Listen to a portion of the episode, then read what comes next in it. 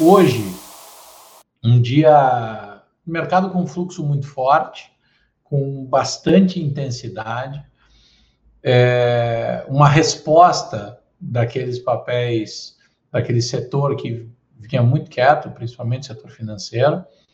Os principais bancos sobem muito forte, Itaú, Bradesco, Banco do Brasil, eram os atrasados da história. Isso tem a ver com um componente de descompressão da, da pressão, perdão, descompressão da, da pressão é uma barbaridade, mas de descompressão do ambiente político, que talvez seja premeditado, sinceramente, dada toda essa maluquice que, que, que, envolve a nossa política atualmente, mas é fato que houve uma racionalidade, houve um tom decente, razoável, é, na reunião realizada hoje entre o presidente, presidente da República, presidente dos poderes e, e os governadores, no sentido de convergir na busca de uma, de uma solução o caminho e o ambiente continuam de altíssima complexidade, uma vez que a gente tem um quadro de incerteza é, cada vez maior sobre o que vai ser da gente sobre a pandemia. Há uma demonstração sucessiva da falta de planejamento em todos os níveis, na esfera federal, estadual, municipal. Tenho reiterado isso, que é a coisa que, que a mim mais incomoda. Independente, é, é, eu tenho por dever de ofício que olhar além do ruído, né? a história de separar ruído de sinal. É, e a política hoje faz muito barulho, faz muito ruído. Mas o ponto é, além disso, é, eu tento olhar fora da bravata o plano, e não tem plano em lugar nenhum. Então, quando a gente olha aqui é, no dado atualizado, pelo, pelo tem, tem alguns sites é, internacionais que fazem captura de dados em tese atualizados, que pegam os dados oficiais, e o Brasil já chega aí à marca de basicamente 300 mil casos confirmados, é, e aqui em São Paulo, para dar uma sensibilidade, enfim, semana passada foi que, aquela maluquice daquele rodízio que aglomerou gente. Aí agora veio um feriado de seis dias que se decide 24 horas antes é, é tudo muito, muito maluco, é tudo muito é, é, feito a esmo. É, isso piora o quadro de incerteza. A gente publicou ontem a nossa, a nossa atualização, ontem tarde da noite, a nossa atualização das projeções macroeconômicas. É, e assim, o quadro não é bom e não tem uma maneira de aliviar o que a gente acha eu trouxe, junto com o Tomás e o Fusco, uma leitura de que a gente projeta um PIB, uma retração de PIB de 8,3 para esse ano, é, levando, essa parte é bastante importante, levando um carrego estatístico para 2021 de aproximadamente 4,4, para um PIB que deve, na nossa estimativa, na nossa leitura de hoje, crescer 3,8 ano que vem. O que significa o seguinte: que há uma destruição de valor adicional, inclusive no ano que vem, porque você não consegue fazer o PIB crescer o carrego estatístico do ano anterior. Então, isso é muito ruim.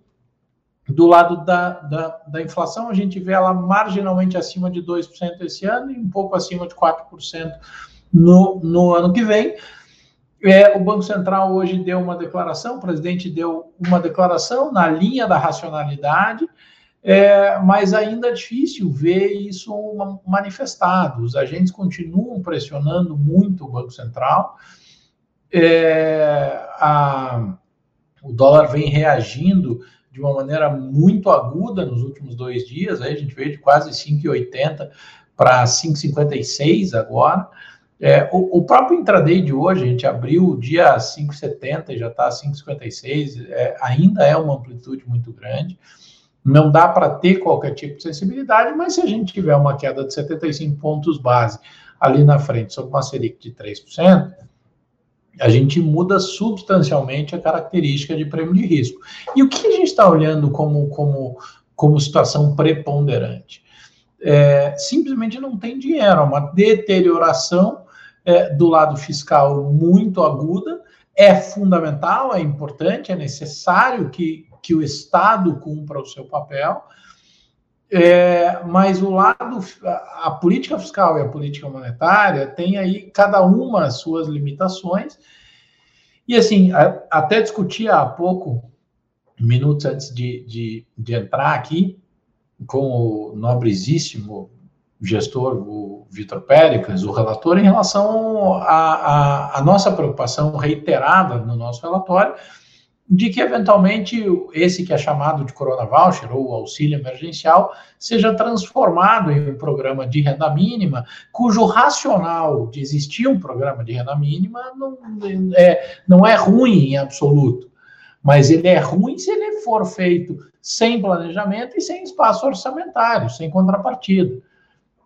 Então, você acaba abrindo um, uma janela para que não exista capacidade de financiamento do Estado, é, e, e, isso não é nada bom. Quando, quando a gente vê a aproximação do presidente Jair, Jair Bolsonaro com o Centrão, e aí eu remeto à live da semana passada, se vocês não viram, foi espetacular, foi um prazer fazer junto com o Tiago de Aragão.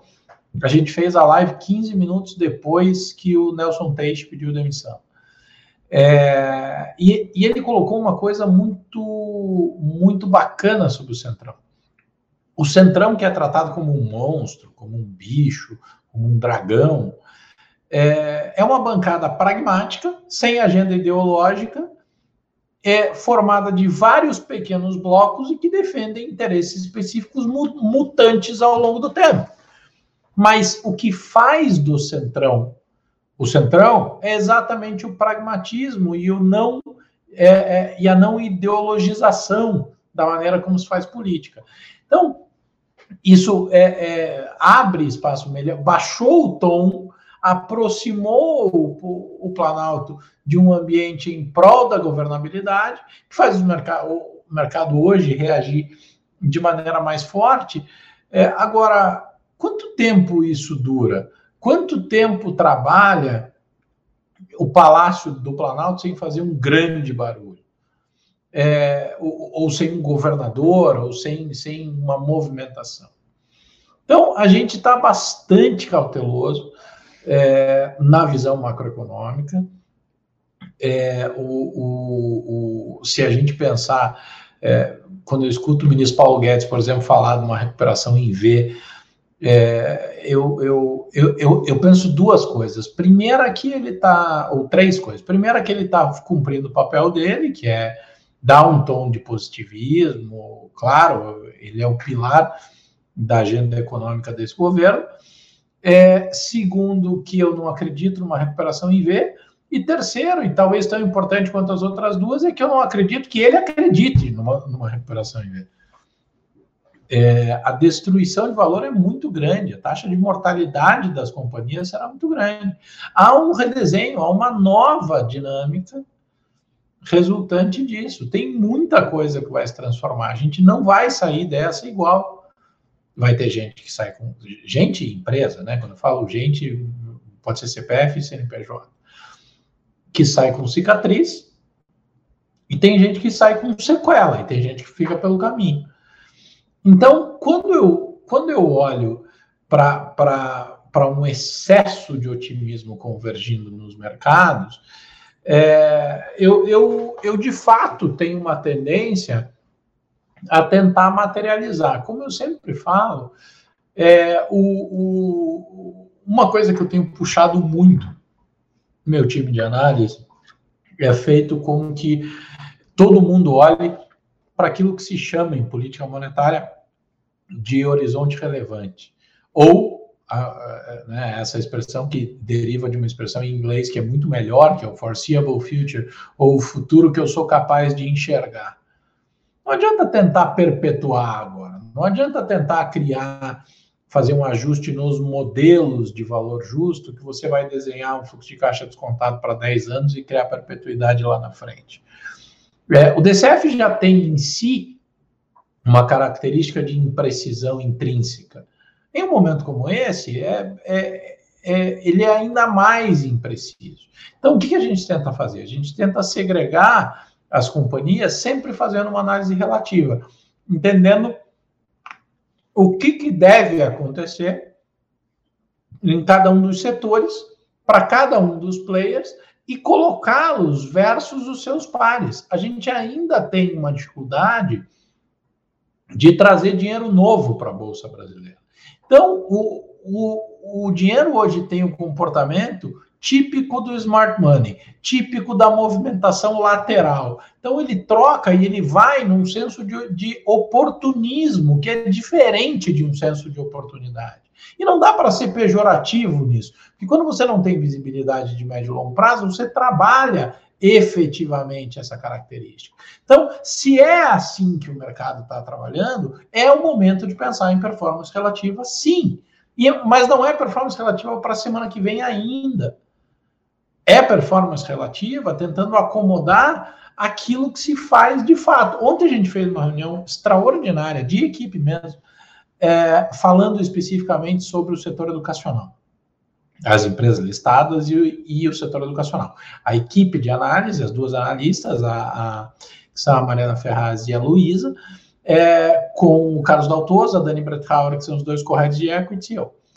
É, e aí eu vinha dizendo o seguinte: vamos trabalhar as características de demografia, é, de relevância regional, de elasticidade ao desemprego por nicho, por classe social, para entender efetivamente quanto, quanto disso deve ser impactado em cada uma das companhias. A gente tem um ceticismo muito grande daquelas que trazem para dentro do seu balanço o risco de crédito, não só pela deterioração do balanço em si, mas pela deterioração do relacionamento com o ecossistema e com o cliente. Então, esse é o tipo de exercício que a gente vem fazendo agora. A gente está é, é, trabalhando com aquilo que a gente consegue enxergar, como bem disse o, o, o prêmio Nobel de economia, o Daniel Kahneman, o Visiati, what you see is all there is. Tudo que você enxerga é o que você tem para tomar uma para tomar uma decisão. Cravar algum tipo de projeção, perspectiva lá na frente hoje é um exercício inócuo de futurologia. E a gente não faz isso. Por dever de ofício a gente não pode fazer. Então, a gente vem sendo sim muito sensível, muito, muito diligente no senso crítico de posicionamento. E isso traz é, algumas visões que não são necessariamente é, é, consensuais é, o, o, o, a gente leva em conta, a gente publicou, por exemplo, um relatório quando a Azul bateu oito reais, reiterando a recomendação é, que a oito reais era excessivamente destruído o valor da companhia. Ela chegou a bater 23, hoje está na casa de 15, é, ainda numa queda brutal lá de cima. Então a gente entendia que, e tudo isso é uma questão de preço. O investidor, principalmente o investidor individual, tende a naturalmente trazer um componente de visão é, um pouco mais apaixonado. Se eu gosto da empresa ou eu não gosto. Gente, não tem amor. Ou é para comprar ou é para vender. Entendeu? Ou é para não fazer nada, mas assim, é, idealmente você sabe se você vai comprar ou se você vai vender. E não tem, principalmente em um momento desse de ajuste de posição de expectativa tão agudo, que se prender a qualquer tipo de rótulo. É, a Diana Stuberger, que é nossa analista de papel e celulose, pela segunda vez em 15 meses, cravou a venda em Suzano perto de 50 reais. E aí você pergunta para a Diana se ela acha que Suzano é uma empresa ruim. Suzano é uma empresa extraordinária no seu mercado, no seu nicho, com a sua característica. Agora, tem uma série de particularidades que levavam a crer que ela estava excessivamente precificada. As expectativas, o, o, valor implícito no preço de tela era muito maior do que aquilo que a gente considerava valor intrínseco e a dinâmica e as variáveis que fizeram o preço acelerar tanto não nos pareciam razoáveis. Então, gente, acho que vale puxar, é, puxar a atenção para dizer o seguinte: ontem me ligou o, o, o Vinícius, que é um repórter da Bloomberg, e ele me perguntou se as aéreas estavam subindo tanto porque o, o, o, o Dória tinha dito que ele poderia é, reabrir a economia de São Paulo em junho, e daí o aeroporto de Congonhas é, e a economia de São Paulo, evidentemente, é muito, é muito ativa, e isso poderia é, estar refletindo. Eu, eu, eu disse para ele, é, só que, é, só que, é, só se o mercado for esquizofrênico, porque um dia ele falava no protocolo de lockdown, e um dia depois fala-se em eventual abertura. Então não deveria, o mercado está muito sensível, muito irritado. E aí a compreensão profunda daquilo que você está comprando em termos relativos, porque acredite, mesmo com a fabricação de dezenas de trilhões de dólares mundo afora, neste momento o capital de risco é escasso. Numa bolsa que nem a nossa, a gente joga, como eu costumo sempre falar, a gente joga a série B do mundo. Então a gente não tem a história de fazer QE, né, quantitative easing do Banco Central brasileiro, é, testar zero lower bound, que é a taxa de juros a zero ou, ou próxima a zero. Meu, em que mundo a gente está? A gente não consegue ter uma estabilidade institucional. Falavam há 10 dias, 15 dias de empichar o presidente da República, nós teríamos empichado 50% dos presidentes eleitos pós-redemocratização. E aí a gente quer comparar a realidade brasileira com a, das, com a dos mercados maduros. Cada país tem as suas dificuldades, mas a gente tem que entender e tem que ser humilde para entender as nossas fragilidades. E essas fragilidades deixam o capital aqui escasso. Gente, se o BC fizer o que está dito no último comunicado, que é baixar 75 bips a taxa de juro na próxima reunião do Copom, nós teremos em junho a taxa de juro igual à Fed Funds Rate de 12 meses atrás. Alguém acredita que o Brasil pode ser comparado estruturalmente à realidade norte-americana de 12 meses? Do que era há 12 meses? A gente não tem moeda de reserva. A gente é, é, é, tem um déficit corrente brutal, ainda mais agora. Não tem capacidade de financiamento. A gente vai falar em juro real negativo. Então há um componente de escassez de capital. Trazendo isso para a bolsa ou para os ativos como um todo, a escolha dos ativos e a razão como performance relativa, respeitando a incapacidade de enxergar no longo prazo, é fundamental. Então é isso que a gente vem é, é isso que a gente vem fazendo aqui. A gente vem vem vem trabalhando respeitando a nossa ignorância, respeitando a dificuldade e a, e a complexidade sem precedentes do cenário, para levar ao mercado e a vocês uma leitura que seja pragmática, que seja racional e que seja o nosso melhor juízo. Mas muito cuidado com o heroísmo nesse momento. Muito cuidado com solução mágica, muito cuidado com fortes convicções nesse momento. Não é o momento de ser herói, não é o momento de, de, de grandes convicções. O que se fala em gestão de recurso profissional, que é o position sizing, o tamanho das posições, faz muita diferença nesse momento. E o investidor individual está sendo forçado a amadurecer nesse ciclo. A derivada é ótima, mas, mas, mas o fato é difícil. Você sabe aquela história? Ah, isso é um problema bom. Mesmo sendo um problema bom, ele é um problema.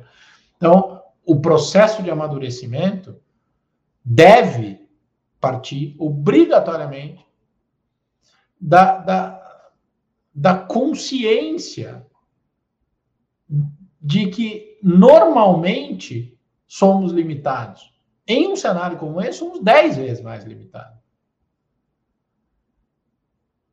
Entendeu? Então, é, é, o, o, o, é tesão pensar no, naquilo que você pode fazer, olhar a bolsa subindo, é, é, e, e, vontade de botar uma capa de super-herói, eu vou buscar tudo que eu perdi em março.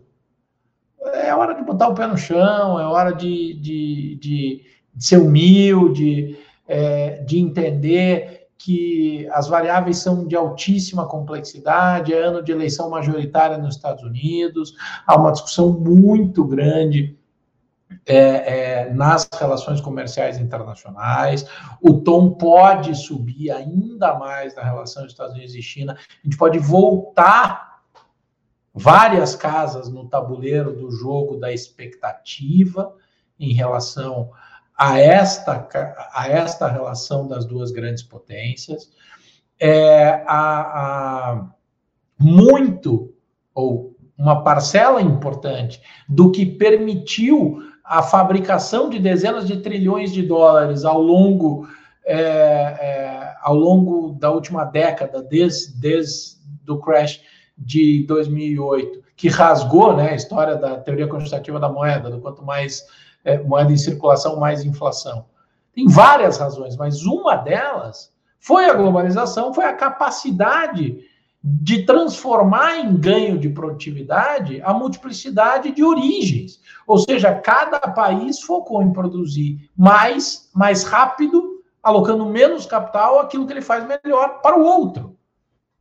Isso impactou termos de troca, isso impactou toda a dinâmica global. Só que houve um, uma, uma consequência que nós nunca vimos como um problema, nós, eu digo o mundo como um todo, é, e que agora cobrou uma conta violenta. Que esta abertura e esta integração também abriu as fronteiras. Eu me lembro de ter escrito, ainda para a organização que eu fui do board em Chicago em 2015, logo após um, o, aquele atentado horroroso no Bataclan, em Paris, um texto, um artigo, em que, eu, em que eu falava sobre a possibilidade do mundo ter Trump, Marine Le Pen e Putin comandando três países super fortes no mundo. Meus amigos de Chicago deram risada, porque o Trump era piada naquela época. E se não fosse a França, aliás, se não fosse a história da França o que é, Le Pen teria ganho a eleição. E a gente é, simplesmente foi exposto lá ao conceito da vulnerabilidade, foram atentados sucessivos pela Europa, é, e não tratamos isso, talvez, da maneira que poderíamos ter tratado, ou a discussão feita e adotada, pelo, principalmente pelo presidente Donald Trump, pode não ter sido com a melhor retórica, mas já, já a mim parecia como, como um efeito sintomático da doença da vulnerabilidade, a qual não tínhamos um diagnóstico correto e não entendíamos o que isso ia significar. O mundo está ressignificando integração. O mundo está fazendo conta do que, que vai ajustar de preço e de risco cada uma das derivadas da pandemia mas é de baixíssima capacidade preditiva que a gente tem agora. Então, falando de mercado, gente, em 23 minutos de live, eu tenho 50% do tempo hoje, dos 45 para encher vocês com o que eu já fiz e 50% para responder é, perguntas. Então, o, o, isso é, é, é, não é a hora de heroísmo, não é a hora de querer é, buscar em um espaço curto de tempo que você deixou de ganhar ou que o seu portfólio é, variou negativamente. Correndo aqui, Naná, todo mundo, bom dia, bom dia, bom dia, bom dia, bom dia, boa tarde. O, o Vilmar pergunta se eu posso comentar sobre dominância fiscal. É, Vilmar, assim, para ser. É, a pergunta é bastante boa, Samuel Pessoa falou muito bem recentemente sobre o tema. É, Para a gente não deixar muito chato, pensa o seguinte: dominância fiscal acontece quando o estrago de conta pública é tão grande que o estrago fiscal mata o efeito da política monetária. E aí, amigos, a JPC, a Juventude para Cautela, os relatórios macro da Eleven tem não falado explicitamente em dominância fiscal, mas levando em consideração os componentes de riscos fisca, de risco fiscal, é, fiscais quanto isso transforma em inócuo esforço via o canal de juro, que ele acaba fragilizando todo o resto do ambiente. Quando você não tem atividade, quando você tem arrecadação cada vez menor e necessidade de financiamento via dívida, para nós parece medidas é, parece um caminho é, bastante nocivo.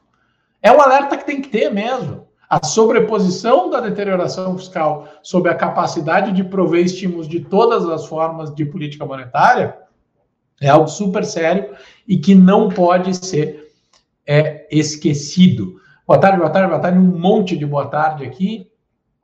É... O Guedes é liberal convicto ou se transformou num bolsonarista raiz? É... Vilmar, eu já falei do Guedes hoje, eu acho que ele, ele, ele é... acho que ele tem uma dificuldade nesse momento de é, conseguir botar em prática o que ele acredita. Não deve estar simples a vida dele, não. É, mas ele tem que defender aquilo que o, ele tem que cumprir, o que ele acredita, o plano dele, a função dele, que às vezes é muito diferente do plano, é, especificamente sobre a velocidade e a dinâmica de recuperação econômica. Eu duvido que ele acredite no que ele está falando. José está falando que eu acho que é oportunismo de muitos governadores que estão concedendo aumento de salário em meio a esse caos. Não são só governadores, é, a nossa política é, é triste. Agora, nós somos responsáveis por isso também. Você sabe que eu discuto muito isso, né? Existe uma. Uh, um tempo atrás, acho que foi ano passado, é, alguém estava discutindo no, no, no Twitter sobre algo que estava acontecendo na Comissão de Direitos Humanos da Câmara. E eu perguntei lá no Twitter se eu era o único cara que tinha vontade de ver uma comissão de deveres humanos. Eu publiquei um artigo no Valor Econômico que chamava O Brasil e o Dilema do Bolo. Você sabe o que significa isso? Significa que nós fomos forjados, criados, ensinados, dada a baixíssima ou inexistente qualidade quase do, da, da massa de políticos brasileiros e dos governantes a botar toda a culpa de tudo de ruim que acontecia no governo. Por outro lado, cada vez que a gente tinha um problema, a gente cobria, cobrava do governo a solução. Isso é um problema estrutural. O que, que você quer? Comer o bolo ou olhar para o bolo ao mesmo tempo? Se você não quer um governo que te sacaneie, não dê a ele o protagonismo de ser o teu herói. Não pode, simplesmente não pode. E aí você abre espaço para esse tipo de barbaridade. A questão é que economia one-on-one, necessidade de administrar, administrar necessidades ilimitadas com recursos escassos. Político brasileiro nunca tratou recurso como escasso. E está tendo que tratar agora. Oportunismo é isso que você está dizendo. Só que a conta não vai fechar. E acho, quero crer, que há uma convergência no sentido de cobrança, no sentido de ajuste da mobilização para evitar que esse tipo de coisa aconteça.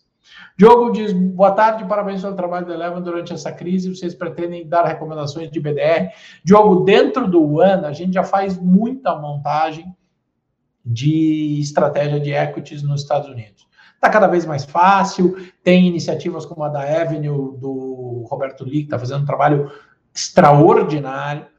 É, algumas corretoras, outra, porque a Avenue nasceu exclusivamente para isso, mas outras corretoras aqui, como a própria SPAY e outras, é, também fazem esse trabalho, também abrem a porta. É, o investidor que olha para a BDR tem que levar em consideração um componente muito sério que é a liquidez. A quantidade de BDR que não tem liquidez nenhuma aqui é muito séria e é muito grande. Então, o investidor tem que ser muito, muito, muito atento a isso. Em relação a estratégias internacionais, já existe dentro do, do Eleven One do, dos portfólios e provavelmente logo isso vire um, um, é, um produto é, é, estruturado, mas a gente vai sempre reiterar a questão é, do, do, do, investimento direto lá ou é, da, da BDR. a Regina pergunta: qual é o impacto nos investimentos no Brasil do retorno da guerra comercial dos Estados Unidos e China? É ruim. É ruim para o mundo, mas para países tão dependentes de commodities como, como a gente, é ainda mais sensível. A gente precisa de atividade global, a gente precisa entender quais mercados estão abertos, a gente precisa conseguir posicionar os nossos produtos. É, e eu acho de um, de, um, de um reducionismo atroz quem fala que maravilha, o real depreciado é, traz competitividade para o produto brasileiro.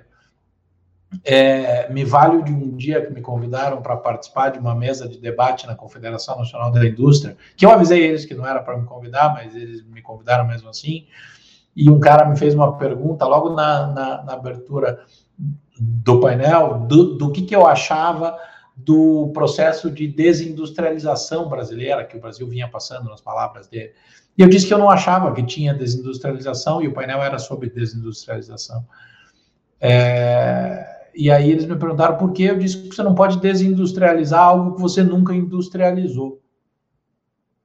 É, a, a gente produz mal, produz pouco, nós não temos qualidade. A nossa indústria é sensível à variação cambial porque ela trabalha com insumo importado.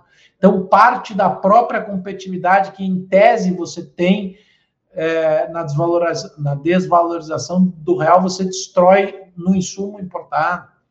Soma isso com a diferença de produtividade, de qualidade. É um reducionismo, minha opinião. Não gosto disso. Então, olhar para o contexto internacional e ver pressão vinda da discussão entre as duas maiores potências do mundo não é bom, não. Rodrigo fala, Dato, como sou cliente de carteira há muito tempo, posso falar com propriedade, é algo que você sempre fala e os números mostram. Mais importante é o portfólio de carteira e adquirirmos empresa e não códigos. É isso aí, Rodrigo. É exatamente isso que a gente fala. O Sérgio pergunta se, na minha visão, é possível o retorno da CPMF. É, sempre é, né? É, sempre é possível. É, um, um, e é, o próprio relatório Marco fala, e o que eu abri falando da discussão do Corona Voucher virar algum programa pouco planejado ou não idealmente planejado sobre, é, sobre renda mínima, é que aqui o provisório vira definitivo. É, agora, eu acho que não há ambiente para ser em contrapartida a criação de impostos adicionais. Eu acho que se vier um novo imposto, tem que ter alguma redução do outro lado. Denis pergunta o que eu achei do feriado Imposto São Paulo, eu acho um absurdo. Não não estou discutindo a dinâmica de isolamento social ou não. Eu estou simplesmente dizendo, Denis, que você precisa planejar, essas coisas tem que ter um plano, tem que ter métricas objetivas, tem que ter um target, tem que ter uma capacidade de mensuração. Você, é, você não consegue agir sobre aquilo que você não conhece. Então, sem métrica nenhuma, sem objetivo tangível nenhum, você não consegue fazer nenhum tipo de avaliação minimamente razoável disso. Então, é, enfim, eu acho que não é o caso. Olá, o relator, acabei de citar o, o relator há pouco.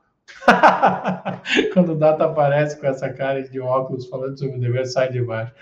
Dato, dentro do que conversamos, queria sua opinião em um horizonte de tempo mais longo. Você enxerga expansão de crédito relevante nesse país por efeito de política monetária? Pô, Vitão, essa, essa pergunta é excelente. É, deveria, né? Assim, o Banco Central vai dar um tanto de funcionalidade para o mercado de crédito. Nenhum mercado de crédito no mundo funcionou sem que houvesse um mercado secundário decente. O mercado secundário decente dá liquidez, eficiência, transparência é, para que os ativos sejam melhor acomodados. Então a gente tem dois tipos de crédito este tipo de crédito, mercado de capitais, eu acho que a, a, a, gente melhora muito com os instrumentos definidos pelo Banco Central.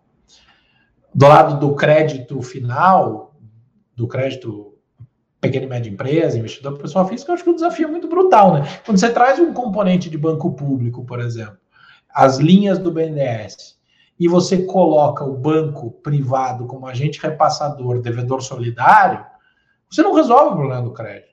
Você dá uma linha que vai ficar empossada, que não vai sair. Então a gente tem que mexer estruturalmente no sistema de concessão de crédito desse lado para conseguir fazer isso chegar na ponta. BRM, quando sair a vacina e passar a crise do corona, vai ser aberto o espaço para a crise financeira tomar a atenção que é devida, cuidar das coisas vão derreter. É, assim, tem uma vantagem de dizer que que, que o mundo vai acabar, né? Que um dia acerta, mas só um. É, eu, eu, eu, eu não acho que é, é, que é tão simples assim. É, É, o mercado está de. Opa, perdi. Peraí que a tela correu aqui, eu perdi. É, me perdoem, correu a tela, eu, eu, eu perdi aqui. O mercado está de lado porque o dinheiro está fora. Onde está o dinheiro? Com juros de 3 e 2,5, o investidor vai aguentar quanto fora da renda variável? É, Davi, é, na teoria, essa conta funciona. Mas outro dia eu estava contando uma historinha em relação à performance relativa e eu citei que a gente tem lá em casa, na gaveta do home office, o dinheiro do caixinha. O dinheiro do caixinha não rende nada. Nada, nada, nada. Está lá, parado na gaveta. Este ano, a gaveta está mais 30 versus o Ibovespa. Então, assim, não pense que existe uma migração desenfreada de recurso porque a rentabilidade caiu. O risco cresceu exponencialmente de ambiente. A insegurança cresceu. Então as pessoas combinam a expectativa de retorno com o medo da perda. Voltando no Kahneman, teoria do prospecto. A gente toma, tende a tomar decisões mais pensando no efeito da dor da perda do que na alegria da conquista. E em um momento como esse, isso é ainda mais emblemático. Luiz Otávio fala: parabéns pelo trabalho da Eleva. Data é muito experiente para fazer uma leitura fria das coisas sem se emocionar com a vol que apresenta. Luiz Otávio, são anos, anos, anos de omeprazol, cara. Agradeço muito a tua palavra. É, a ideia do right band, você não está 100% comprado ou vendido, mas ajustando sua exposição conforme os sinais. É, o, pode ter lockdown em São Paulo? Pode, eu falei há pouco, não tem planejamento nenhum, pode tudo nesse momento, e essa é a pior parte. É, essa fala do Montesano sobre fazer o leilão do Porto Santos em 2022. A gente tem muito ativo interessante em infraestrutura, muita coisa que pode acontecer. Agora, pode tirar a nuvem preta da frente, pode ter um pouco de clareza, ou você vai transformar é, é, o ajuste que se faz para mover na linha do tempo a, a, a, atração de investimento é no preço. Quanto maior a, a, a nuvem, maior o prêmio de risco. É... O Alan fala que só tem a elogiar trabalho e a parceria com a gente da Insight. Cara, a Insight é um parceiro incrível. Receber em primeiríssima mão essa semana a primeira versão da estratégia internacional. Estou super empolgado com essa história. Parabéns para vocês, cara, pelo trabalho. Depois da crise, quais países terão uma aliança com o Brasil? Acredita que o namoro com os Estados Unidos continuará em relação Brasil-China? Eu acho que é muito prematuro para olhar, mas vale, vale dizer da interdependência fática, não a conceitual, a fática. Aquela dependência que um país tem do outro, uma economia tem da outra, e uma necessidade de capturar ou alguma coisa em troca para que o, o, o, funcionamento estrutural possa acontecer. Politicamente falando, baita ambiente barulhento e difícil de ver. É, o que você acha que pode causar no mercado uma eventual privatização do BB, efeito positivo ou negativo? Eu não considero a hipótese da privatização do Banco do Brasil, zero. Eu atribuo a ela é, é, ou algo que a gente usa uma expressão que diz que a chance da, de privatização do Banco do Brasil tende a zero. É, caro Dado, será que teremos uma onda de retenção de dividendos de JCP? Muito natural que isso aconteça, Júlio. A tua pergunta é ótima. Quanto maior for o período de prolongamento desse lockdown, maior for a deterioração dos fundamentos da, da economia, maior a chance de retenção de dividendo e de JCP. Isso tem que ser assim, isso deve ser assim, é, para manter a saúde. É, é, todo mundo tem que estar em modo sobrevivência. É por isso que eu falo, não é hora de ser herói, é hora de sobreviver e sair mais forte desse troço. É, você, Valério, Dato, esse debate intenso de taxa de juros tão efervescente, porque não há um consenso entre os analistas? É, aqui eu vou citar outro ilustre integrante membro da JPC, o Jason Vieira, economista-chefe da Infinity Asset, nosso sensei. Jason fala uma coisa e eu concordo em gênero, número e grau. A teoria, a teoria econômica, que será estudada daqui a 50 anos, está sendo escrita agora, ao vivo. Então, assim, é um momento de pouca convicção, muito estudo e muita humildade. A gente toma muito cuidado com o tamanho da certeza. Quantidade de cartilha econômica rasgada, incinerada ao longo dos últimos anos, é absolutamente brutal. Ano que vem, fazer modelo econômico vai ser um desafio interessante. Conceitos econômicos vêm sendo é, sistematicamente alterados, estruturalmente alterados. E aí, evidentemente, se, há um período de transformação muito grande, a tendência é que exista uma dispersão maior das interpretações e das leituras. Não tem juízo de valor do que é melhor ou pior, ou quem está certo ou quem está errado. Há sim se observar qual é o incentivo de lado a lado para tomar uma determinada posição ou outra. Se há um incentivo, isso deve ser pesado e observado na formação daquela convicção. Carlos, o que tem que ser feito antes é melhorar o critério dos partidos para oferecer política. É, tudo bem, mas aí é um, é, é um, é um período, né? É um, é, um, é um período. Aí o Bruno já falou, a Júlia, a diversificação ajuda, inclusive, investir no mercado internacional. Europa seria uma opção ou apenas Estados Unidos? Júlia, eu gosto demais de ter uma parcela é, do, do, do, portfólio em moeda forte. É, você muda a dinâmica de risco completamente, Estados Unidos, Europa. É claro que é importante que você tenha um canal de execução rápido e fácil, mas se você está dentro dos privates, você tem acesso é, em, é, com algum tipo de velocidade a produtos europeus, a produtos é, americanos, mas assim, do lado da oferta, é muito maior a oferta e mais simples hoje o caminho de acesso ao mercado americano, até porque o mercado americano oferece muito produto originado no mercado europeu, inclusive. É... Dato, já estamos em recessão, como ela pode afetar a Bolsa? Eu acho que a gente vai ter depressão, recessão, normalização para ter volta da atividade. A diferença é que os ciclos serão tendem a ser bastante curtos. É... O Cláudio diz: boa tarde, estou chegando agora. Final que está sustentando o Ibovespa. Cláudio Bias, Cláudio, tudo bem? É, volta lá no começo dessa live, Cláudio, que eu falei especificamente sobre isso. O Vladimir Mikkels fala que no Brasil até o feriado é incerto. Pô, grande Vladimir, tá certíssimo. Se o mundo está nessa crise, por que o Ibovespa está subindo dessa forma? Gente, vamos pensar o seguinte: é... Vou dar um número para vocês aqui. É... Esse número é ao vivo. A gente tem que subir quase 50% a bolsa, 44% na verdade, para chegar onde a gente estava em janeiro. É, o mercado está tentando entender o novo preço, o novo prêmio de risco, a nova verdade essa corrida dos 61 mil pontos até os 80, 73, 78, 77, por aí, essa banda onde a gente está, é, é uma recomposição. Daqui para frente, clareza estrutural vai ser necessária. Por isso eu estou reiterando.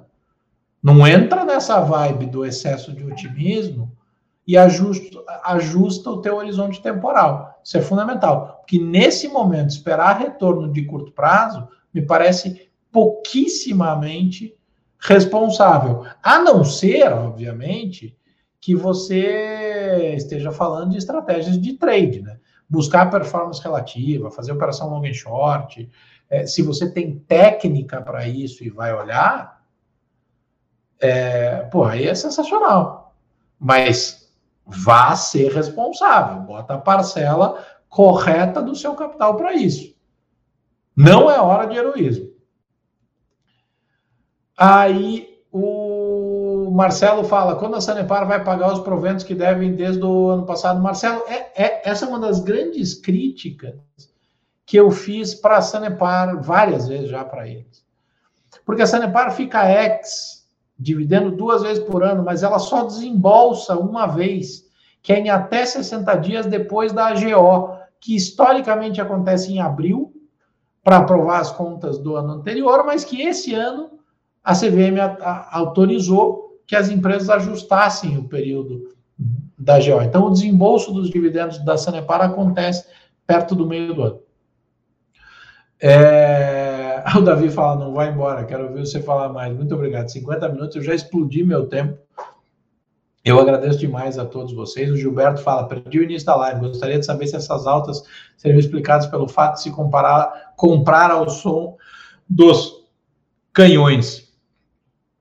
Não, essa não é a razão, Gilberto. É, é uma recomposição de fluxo uma movimentação lateral do capital e do dinheiro, tentando encontrar o ativo certo no preço certo. Turma, muito obrigado. É o, o TV Eleven da terça-feira foi setorial, o Cadu e o Rafi arrasaram, falaram muito de bancos. É, curiosamente, eles falaram que o setor estava atrasado e que se o fluxo mantivesse, era um setor que podia virar protagonista em seguida. Estão os bancos porrando hoje, sem nenhum tipo de, de capacidade preditiva, mas simplesmente análise de sensibilidade. É, Para mim, um grande prazer dividir isso com vocês. Eu estou. É, é, conseguindo vir até o escritório todo dia, então eu tenho um pedaço pequeno, mas um pedaço da minha rotina mantida. Aproveitem isso aí, a ideia do Bruno é genial, consumam, deem feedbacks, mandem mensagem para a gente e contem sempre comigo e com a gente, a equipe está aqui o tempo todo. grande abraço a todos vocês, meu muito obrigado mais uma vez, até a próxima. Tchau. Você ouviu mais um podcast Eleva. Fique por dentro de todas as informações mais relevantes do mercado é só se inscrever no site www.elevenfinancial.com ou seguir a Eleven em qualquer uma das redes sociais. Esperamos você no próximo podcast Eleven.